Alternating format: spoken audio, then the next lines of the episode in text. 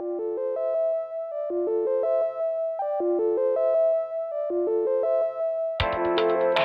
ーシャルヒアリングレコーズナビゲーターのプレイワークス滝沢と、アルチプルのヘイトです。はい、レトさん、12月、あ、11月ですね、コロナ第3波。うん。しつつ、ね。もうすぐクリスマスですけど、いはい。かがですか？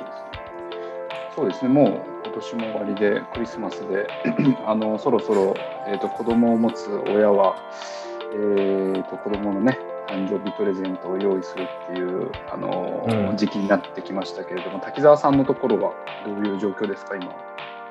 ね、うちはあれですよ、はい滝沢さんとは どういう状況ですか？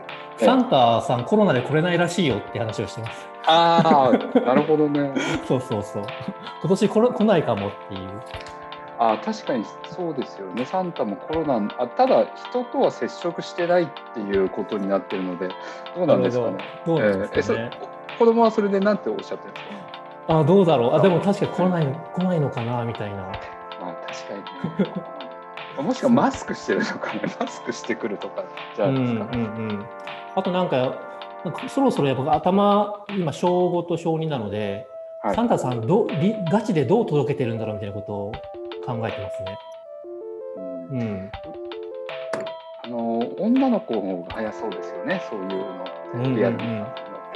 あの私はちなみにあの小6まで小6までガチで信じてたので、あの えっと滝沢さんいつまで信じてました？いつかな？でも小学校までかな。ああ、あじゃあ一緒です。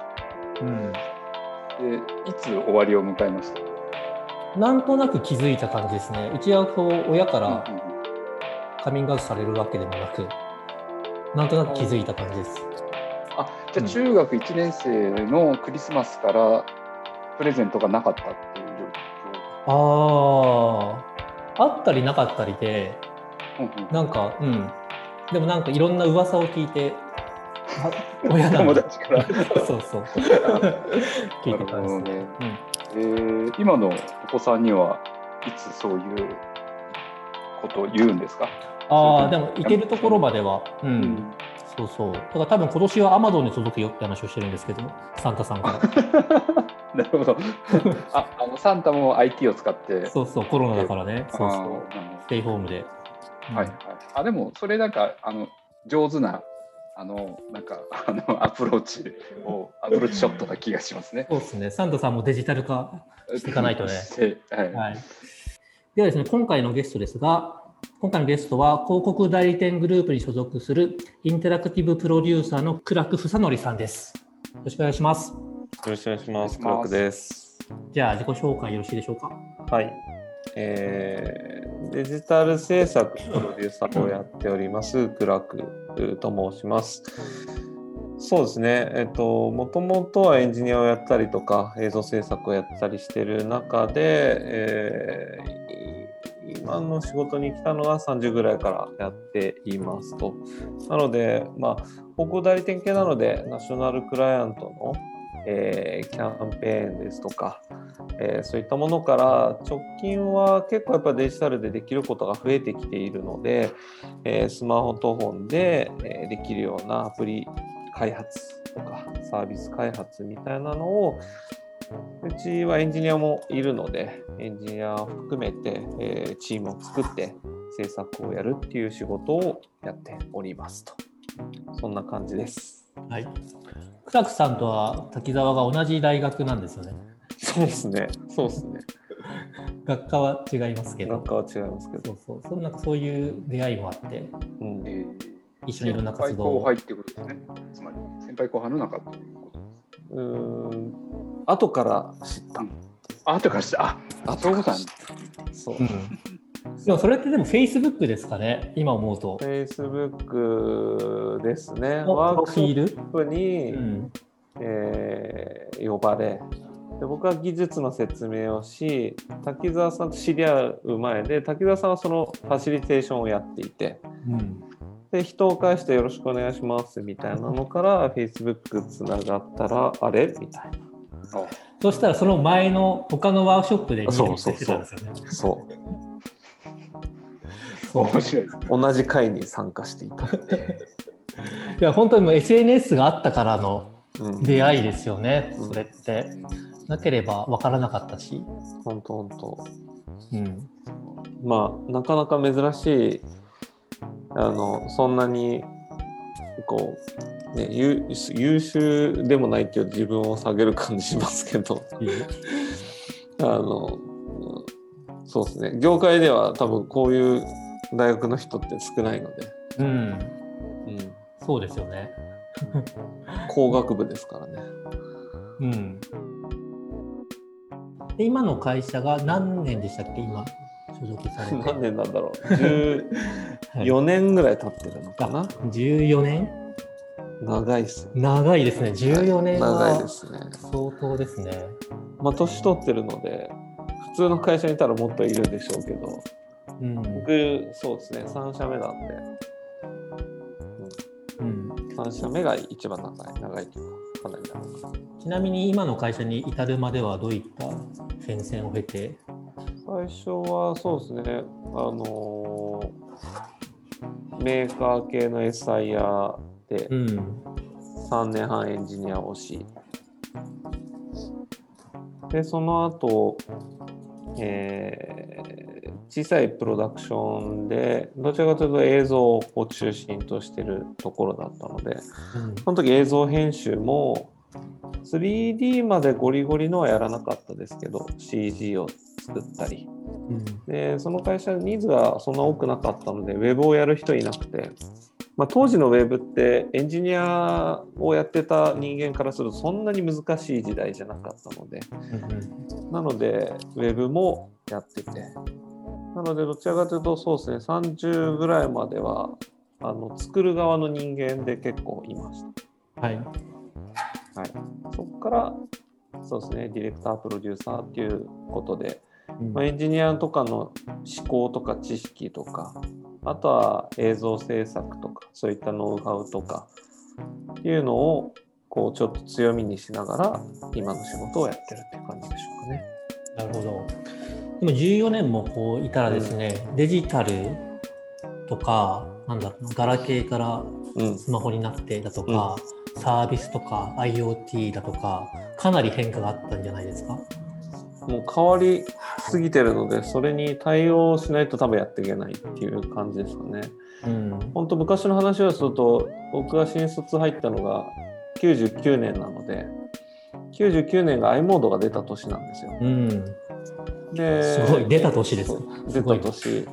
でそうでエンジニアやってた時なのでこうガラケー携帯がインターネットにつながるって面白いなって思って結構即、即買ったタイプでした。うん。で、I、そう、i モードサイトとか作って遊んだりとかしていて、えで、そうですね、余談多いかもしれないですけど、そう、スノボとか結構流行ってたじゃないですか。で、はいはい。好きで。で、で車もそう若い頃から一応持ってたのでーうんみんな誘って行こううんというのもこういっぱい集めるとみんなにこう周知するの大変じゃないですか。えこういう仕事やってるから企画するの嫌いじゃないので、で、かつ好きなところに行けるから企画したいっていうタイプなんですよ。ー、ああ、いいですね。そうそうそう。で、でも、車3台とかになると10人ぐらいにこう連絡するの大変なので、うん、旅のしおりを i モードで作って、え URL でメールで送って、今回はこれで行くからみたいな。そういうので結構、はい、遊んでました。ー、えー、面白いですね。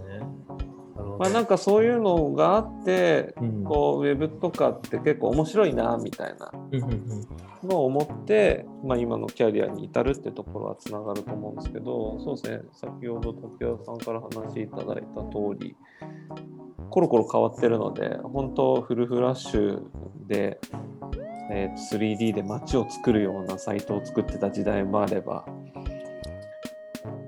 はいガラケーからスマホに変わってできること技術も変わってきてそうですね IoT の仕事もやりましたしアプリサービスもやってますし、うん。まあ、僕っていうよりエンジニアが大変ですよね。そういう意味だったらね、そうですよね。うん、でもなんか自分の性格上こう新しいものを遊んだり使ったりするのも結構こう癖というか好きで。まあ、なのであ世の中にこういうのありますよねみたいな話を結構提案の時にもしたりはしますね。江藤さんの業界的にはマルチプルさんと近い気がしますけどいかがですか？業界ですよね、業界、そうですね、まあ、とはいえ、政策というところではあの近いとかもしあの重なってる部分があるかもしれないですけど、まあ、僕はもっともっと小さい規模でやっているので、あのー、そうですね。あもっともっと,、えーとフィールドが狭いと思います。なので逆にあのクラークさんはあのアプリとかあの広いところでやられてらっしゃるのでなんかそういう知見は羨ましいなと僕は思いながら聞いてました。うん、あとまあ4月ぐらいからコロナが、ね、今第3波が来てどこまで広がるんだろうっていう感じになってますけどなんか仕事の中で変化とかってありましたか、まあ、なんか皆さんも一緒だと思うんですけどもう移動しないで打ち合わせですよね。なんかそれは、そうですね、あの、代理店の営業さんたちとか、クリエイティブの人たちとかと、3時間、4時間壁に企画書を貼り、うん、ああでもない、こうでもないみたいな企画会議がなくなったっていうのは、なんか、業界的には大変化な気もしますけど。確かに。いいんですか？それは？良いのか悪いのか？いいと思いますよ。やっぱりどうしてもこうクリエイティブディレクターの方とかそういう方のこうやり方みたいなものを結構踏襲するっていうところはやっぱり大事だとは思うんですけどね。うん、でその中でこう例えば Google ドライブ使いながらマルチに作業をするみたいなでその人に対してメッセージを残していくみたいなのは政策としては当たり前にやってたことがもうちょっと広がってスタンダードに近くなってきたっていうのは、いいような気がしています。うん、でもその上でもなんかやっぱり対面じゃなきゃこれは難しいなみたいなとかってありますか？感じるところそれもそうですね。デジタルリテラシーに近いところかなと思って。あの僕らがデフォルトと思ってることのデフォルトが他人のデフォルトではないってことは当たり前にあると思うんですけどそれがフィジカルに伝えられないっていうところがこう埋め埋められない感じはしますよね。リアルだと横にいてスマートフォン触りながらここがこうでこうでユーザーはこう動くんだよみたいなのがなかなか伝わらないみたいなのはあると思ってます。本当そうですよね。なんかでもそこをテクノロジーで埋めていけるといいんだろうなって気はしますけどね。うん、あと多分会社のなんだ運営方法経営方法も変わらざるを得ない気がするんですけどそこら辺の変化とかってありましたか？うちはあんまり変わってないかもしれないですね。あそうなんですね。今僕がいる場所っていうのもそれを明らかにしてる気もしますが。うん、確かに。ちなみに今はどちらに？会社にいます。あ会議室。会議室。意外とみんな出社してるってことですか？うちは出社してます。してますよね。うちも僕も元いた会社も なんだかんだでみんな出社してますよね。うん、あともうちょっとプライベートの部分も含めてですね、なんかリアルとデジタルの使い方、使い分けみたいのってなんか意識してることありますか？僕はもうそうですね、デジタルやりすぎてるので、うん、うん、使い分けというよりは、使い倒してる方な気がしますよね。なのでそうですね。そのいろんなものを試すっていうことをできるっていうのはありがたいなと思いました。それこそ Zoom みたいなのがちょっと前は当たり前じゃなかったのが当たり前になりでこんだけこう機能拡張がされていく。このスピード感っていうのもすごい面白いなって感じてるしまあ、スナップカメラみたいなフィルターとか、えー、とインスタフィルターとかもこう絞られた人のツールだったのが割とこう使ってみたいと思う人も増えてるっていうのはいい機会いいチャンスなんじゃないかな。仕事でもあのとあるクライアントさんでスナップカメラのあの AR フィルターを仕事で作ったりとかっていうのはエンジニアとしても新しい取り組みテストとしてはいろいろこう試したりしてますけど仕事にするっていうのはなかなかチャンスがなかったりする中仕事にできて、うん、実際に世の中に提供できるっていう機会を得られたっていうのはすごい面白いし、うん、あのこのタイミングじゃなかったらできなかったなと思いますね。うん本当そうですよね。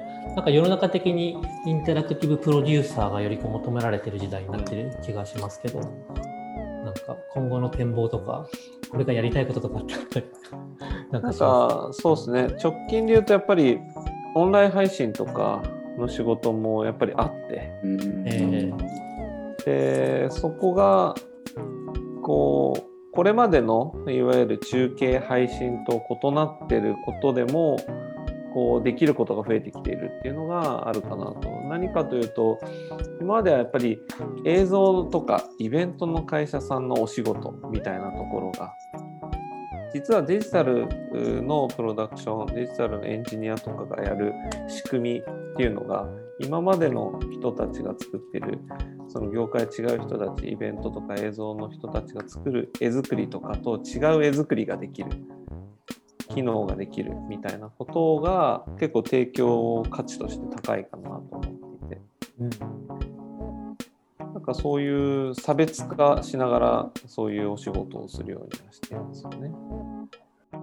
逆に今個人もですね簡単にこう配信ができる世の中になってますもんね。うん、それってすごく変わるんだろうなって気はしますね。まあ、このソーシャルヒアリングレコーズもね、この Zoom があるからできてるところも大きいですよね。あとちょっとじゃあ振り返ってみて、デジタルリアルみたいなこと、まあ、特にコロナを経た社会的な変化みたいなところってどういうふうに捉えてますかね？そうですね。なんかどう、そう。うんなんかコロナになっちゃってるからどうしてもその環境的に用意しなきゃいけないっていうことが強いられているっていうところでそれが加速しているポジティブな側面もあれば置いてけ置いてけぼりになってる人たちも多分いっぱいいて、うんね、もうちょっとボトムアップするっていうことがどういう形でこうこうできるのかなっていうのはありますよね。うん、本当そう思います。なんかワークショップとかオンラインでやるときもどうしてもこうスキルの低いというか下側にいる人に合わせざるを得なくて、うん、本当はいろんなツールを駆使したらもっとすごいコラボレーションというかクリエイティビティが発揮されるのに下の人に合わせざるを得ないみたいなことがあってですね、はい、そこをなんかこのコロナの状況を逆に利用してのリテラシーを上げていくっていうのはすごく大事かなとは思いますよね。そうですね。うん。江藤さん、はい。いかがですか？そこら辺のなんか、ウェブ IT リテラシーみたいな。うんねそうですよね。なんかそれこそ昔からウェブ私もあの制作を、えーと、クラクさんほど昔からではないかもしれないですけどあのやっていてそうですねその当時はブラウザーがいろいろ変わってたからあの なんでこんなに1個に統一してくれないんだとかっていう、まあ、そういうこともあったんですけど今はそれが人になってるようなお話なのかなというふうにあのお話聞いてて思っていてで、まあ、格差ですよね。デジタルの格差というかリテラシー格差なんですけどうんどうなんですかね。なんかやっぱりそれはあの逆に僕はあの今41なんですけれども、ーと、今の20代からしたら多分リテラシー低い気がしていて 自分は もうあの格差のあの弱い方にいってるんじゃないかなという気もしていてですねあの細かい話で言うとあの私フリック入力できないんですよ。あはいはい、あの携帯の。なのでそういうのとかおそらくパソコンのあのアルファベット入力するよりフリック入力の方が日本語早いはずなので、で。ええそれ私諦めちゃったのでそうなんですよだから自分が今最近危機を感じてる状況なんですけれども クラクさん逆にどいかがです？その IT でずっと先頭を切られてたクラクさんにとって。ちなみにフリック入力はできます。あ、素晴らしい。もう僕は諦めちゃいました。そうですね。なんかそのこう見てる目線は圧倒的に違うんだなとは思います。そういう意味だったら。その基礎そそうですね。そのサーバーがどうなってるとか、なんかそういう仕組みを。考えて僕らは多分うんうん会社こう多分触れているんですけど、ええええ本当20代の子たちはそういうのじゃなくこうはいまずは使ってみるとか触ってみることで習熟度が上がっていったりはいはいはい。するっていうところの違いは感じてますね。そうですよ。あちょっとこの話をもう少しちょっと話させていただくとそのなんか文化があるものっていうのはそのそこアンカーが過去に刺されたものが落とされたものがあってそこからどうなんだっていう話をしてるような気がしてるんですけどデジタル系ってそのアンカーがずっとずれていくような状況であのクラフさんがおっしゃってた常に追ってきたっていう話で今の話とも通ずるところがその若い子たちがどんどんそのルールを作ってきてるようなあ若いことというか、まあ、その時のサービスというか、だからそれがやっぱりデジタルってあの合わせていかなきゃいけないというか、自分が、えー、と過去にやってたからって言って、全然大きな顔ができないのが あのデジタルなのかなとかって思ってるんですけど、え難しいですよね。その今こう来ているとか言われてるものをキャッチアップしてもーうあの1年後もしくははい。半年後、数ヶ月後はい。特に意味のないものになってるとかやっぱりあったりとか。海外では流行ってるけど日本ではまだ来ていない。もしくは日本では全然流行らない。とかもあるので、はい。うん。そこら辺はそうですね。あの難しいなと。さっきスナップカメラの話しましたけどスナップカメラでフィルターを作るとスナップチャットでも実は使えたりするんですよね。でもスナップチャットって日本じゃ使えないのでコミュニケーションツールとしてフィルターはあんまり機能しなく PC ユースでは機能するんですけどそれだったらインスタの方が良くないみたいな話が結構出てくるのでそこのアジャスト何を目的としてそのツールを選ぶかっていうのをこう整えていくというか。そう。使う人側はあんまりそんなのこと関係なく使うのでそこを考えるってのはおっしゃる通りそうどこを大事にしていくかっていうのは難しいポイントになってきてますよね。いずれにせよこう諦めたら最後ですよね。いやー どこまでついていけるんだろうみたいな。やっぱり若者とかから学び続けるっていうマインドスタンスが大事なんだろうなって気がしますけどね。うんそうですね。あとですね、滝沢も元広報代理店グループということを踏まえて、広告業界、今結構過渡期だなっていうのを感じてるんですね。それはなんだ、接触、メディアの接触の仕方も変わってますし、コロナによってかなり広告予算が削られてるみたいな時に、そこら辺の話をちょっと聞いてみたいなと思ってるんですけど、難しいと思いますあまあ全業界全体としたらおっしゃる通りシュリンクしているというか厳しい局面ですと。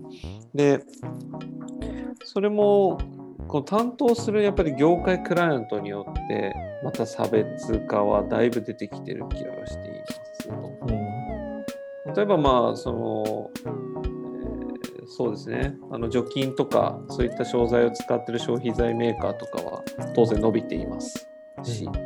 逆に化粧品業界とかは明らかに落ちているとか。うん。デジタル業界、えーまあ、通信業界とかそういったところはあまり変わらずむしろ、うん。まあ、ハードが売れてネットワークが、えー結構圧迫して集合マンションとかだと想定以上のトラフィックが来てるから全然つながらないマンションがあるみたいな話も聞いたりとか。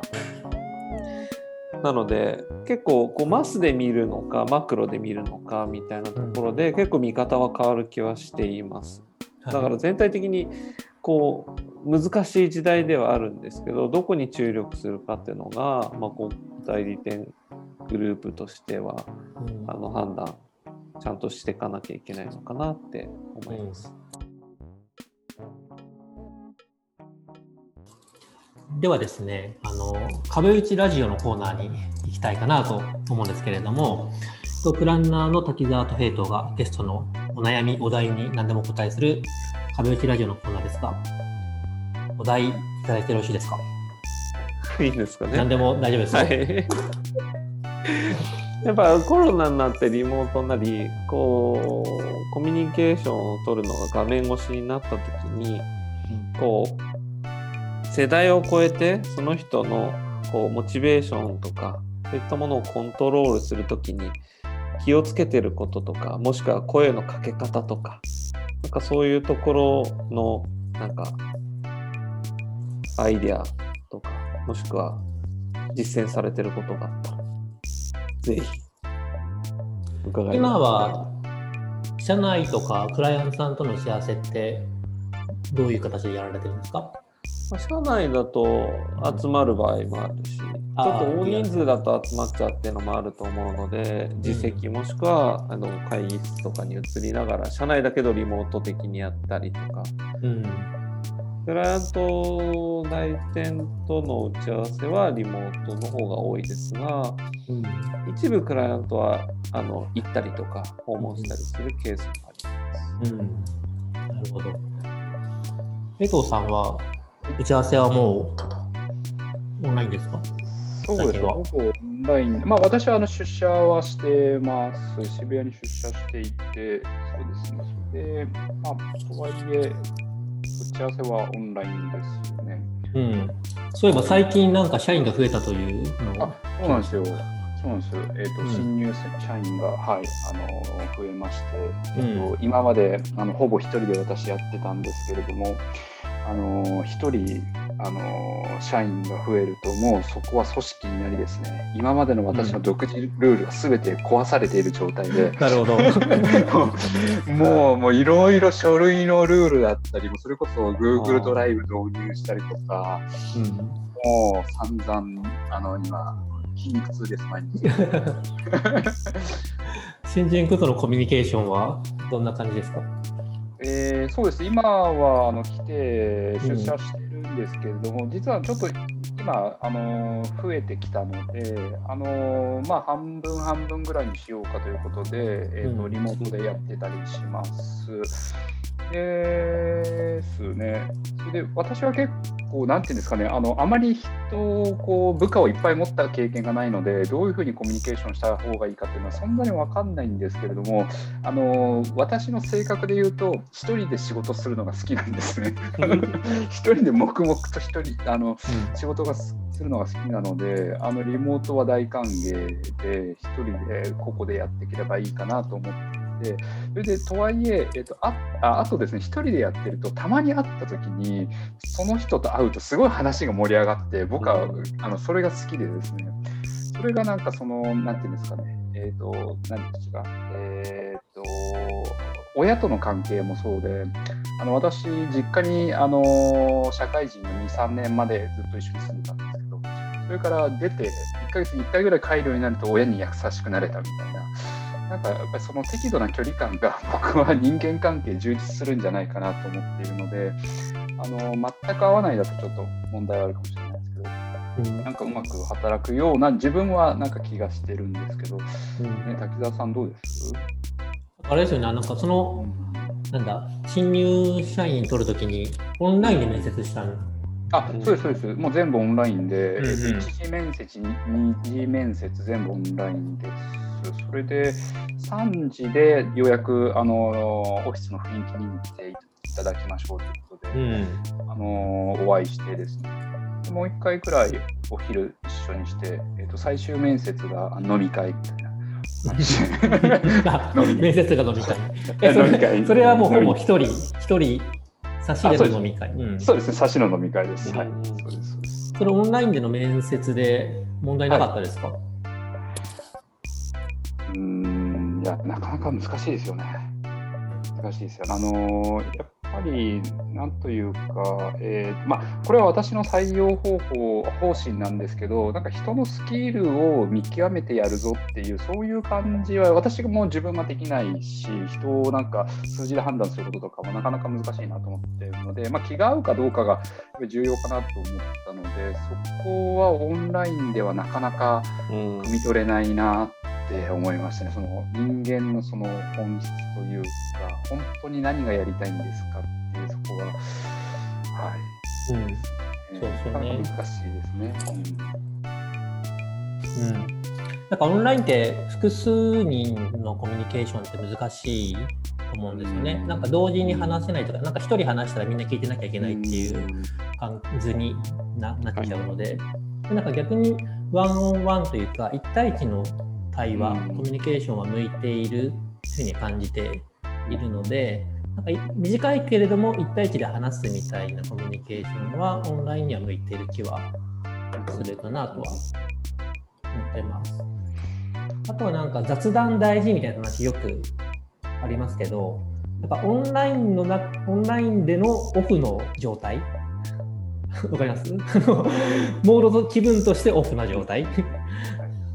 をがすごく大事なんだろうなと思って。いて、だからイメージとしたらもう常につながつなぎっぱなしで、うんうん、もうモニターで窓みたいな形で常にこう打ち合わせしてる時もしてない時もつながってるみたいななんかそういう環境になっていくとオフの状態がオンラインでつながっている見えてくる状態なのでなんか違う世界に行ける気はしますけどね。なんかどどっかの会社さんで、まあ、コロナになる前にどうしてもこう地方の支社と本社をそんなに大きくないプロダクションだったと思うんですけどつなぐのに大型モニターみたいな常に Zoom をつなぎっぱで。で広い絵で会社が見れるようにして、まあ、窓みたいなもんですよね。こういう感覚でえー、何々さんみたいなのが声届くようにしてたってのが来まして、うん、なんかその感覚に近いかもしれないですね。そうですよね。なんかもうもはや VR でバーチャル上で再現したらいいんじゃないですか。そこに目の前にいる感じを。うんうんうん、とか。うん。そうですね。あとはなんかやっぱりリアルの関係性、コミュニケーションをベースに考えちゃってるから、難しいと思うんですよね。一回それ取り払って今のオンラインの環境だからでのコミュニケーションあり方をもう一度デザインし直すぐらいのマインドでやんないとなんか過去にリアルの時にとらわれてるとなかなかバイアスになるような気もしますよね。それを踏まえて、えー、難しいね。どうしたらいいですか難しいなって思いました。うん、いやどうしたらいいんでしょうね。でもなんか実験していきたいですよね、こういう時だから。うん、そうですね。うん、そうそうそうそう。なんか滝沢さんと、あのー、このソーシャルヒアリングレコード始まる始める前に話した感じは面白かったんですよね。で、あのそれこそ、まあ、当たり前の話なんですけれども、移動しなくても話せるっていう、すごいメリットを感じて、そうなんですよね。それでここまで深い話ができて、それでまあラジオやろうみたいな話になったので、ね、なんかそのさっきその窓っていうあのあもう全然いいなとは思ったりしたんですけれどもやっぱりそのクラクさんの話っていうのはやっぱり上司部下の話なんですよねさっきの話っていうのは。うんうん上司部下だとなかなかそれが難しそうだなっていうのは、まあ、僕はあんまりそういうの知らないですけれども思ってやっぱりマイクロマネジメントをされてるようなマネジメントされてるような気にさせたらよくなくて、うん、なので移動距離が、うん、なんか制作会社の方があのそれはリアルなんですけれどもお茶会をやってるって言ってましたね毎朝。要は別にあの作業報告とかそういうのじゃなくてお茶飲みながら話すみたいな。雑談ですね。あそうですねそうですね、えー、なんかそういうののオンライン版みたいなのないのかな。オンラインだからこそできる、うん、とかとか、うん、なんか分かりました？なんかリアルでも、リアルでもディスタンスが保たれたらいいじゃないですか。うん。あ、リアルだ。そうそう。リアルで会うんだけど、2メーターをを確実にこう、キープできるだとか、ひなんだ、唾がと飛ぶのを視覚化されるみたいな、離れてるリリアルで距離を取ってるんだけど、近くで感じれるメガネだとか、なんか、フィードバックがあるものを作ればいいんじゃないですか。だからテテーブルがなんか連動してて、向こうの振動でこっちが振動するだとか、うん。離れてるけど、より感じれるプロダクトを作りましょう。作りましょう。やや強引に。やや強引に。そう、なんかリアルだけど、リアルでディスタンスが保たれている何かっていうのは、なんかまだ可能性がある気が、やられてないなって気がしました。うんうんうんうんそうあのクラクさんの中でその上司部下のコミュニケーションがうまくいってるなっていうのはあのどういうところで感じるんですか？それはまああのオンラインオフラインであの構わず。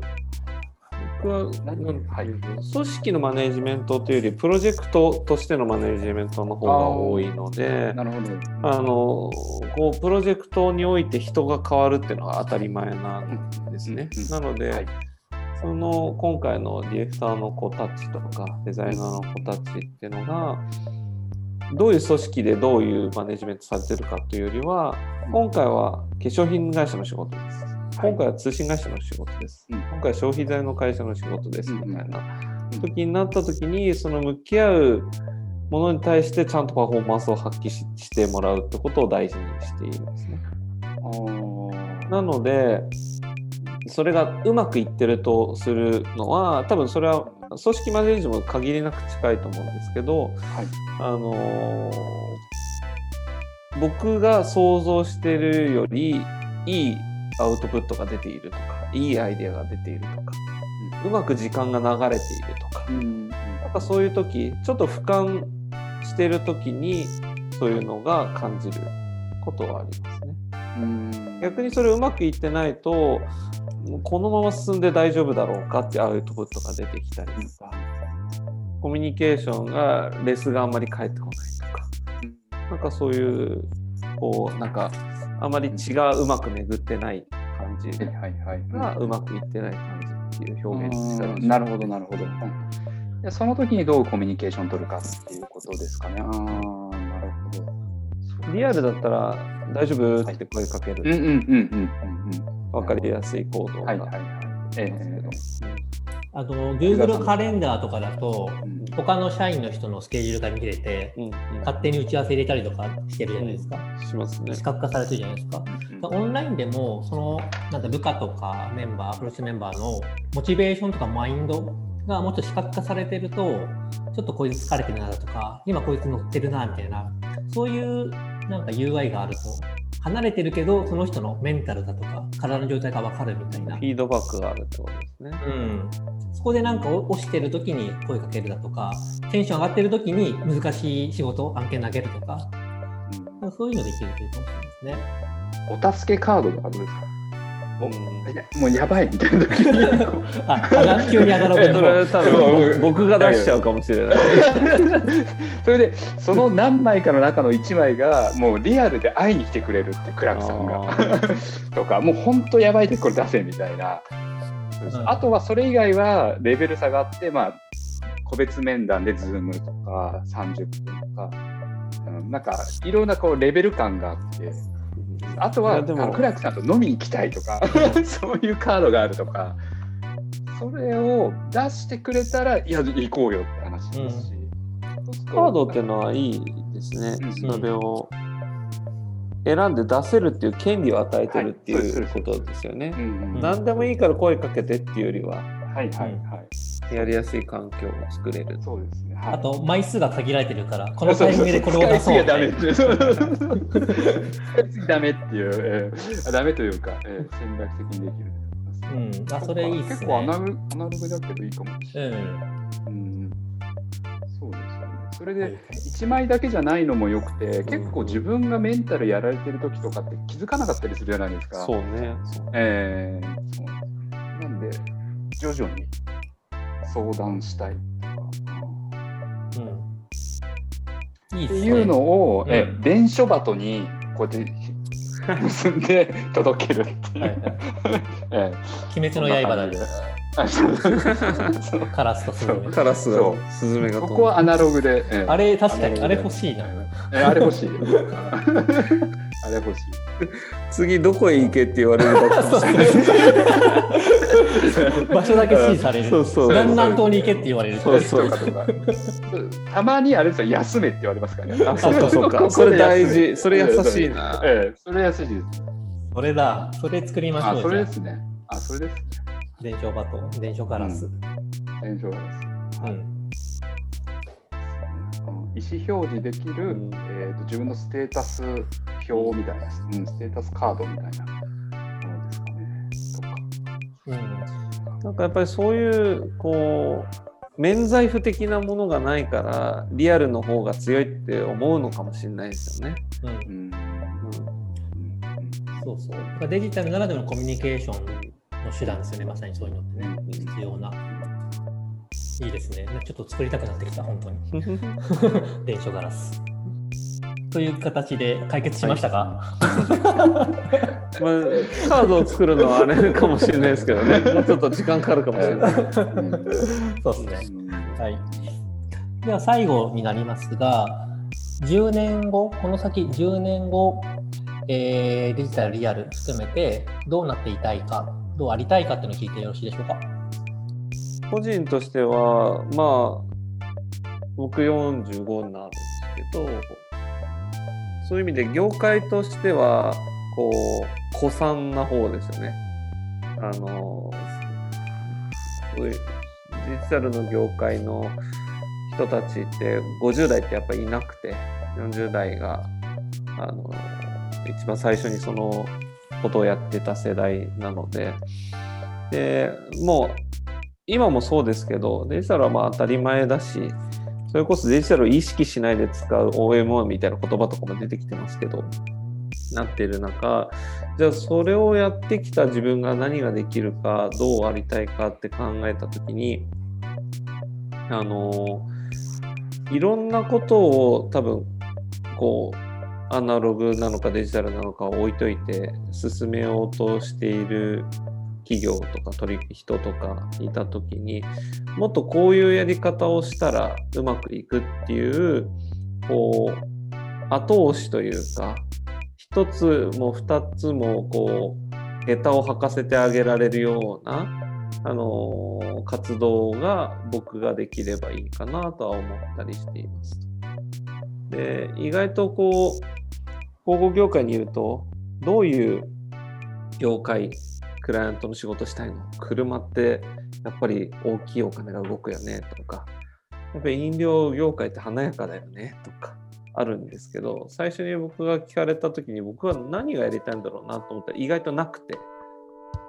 最初ビールを担当したんですけどそれをどうこう届けるかの工夫するポイント悩みを解決するポイントに結構モチベーションを持ったりするのでなんかそれをこうデジタルアナログのこう垣根がどんどんなくなってる中でもデジタルがわからない使えばもっとうまくできることっていうのがやっぱりあるのでそこをこう当たり前のようにあのしてあげられるような支援ができるといいなと思います。ね。うん。はい。ございます。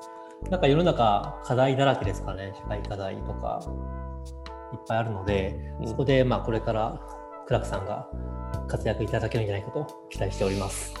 ありがとうございます。はい。では、えーソーシャルヒアリングレコーズ、今回のゲストは、広報代理店グループに所属するインタラクティブプロデューサーのクラク房則さんでした。ありがとうございました。ありがとうございましたありがとうご。ざいました。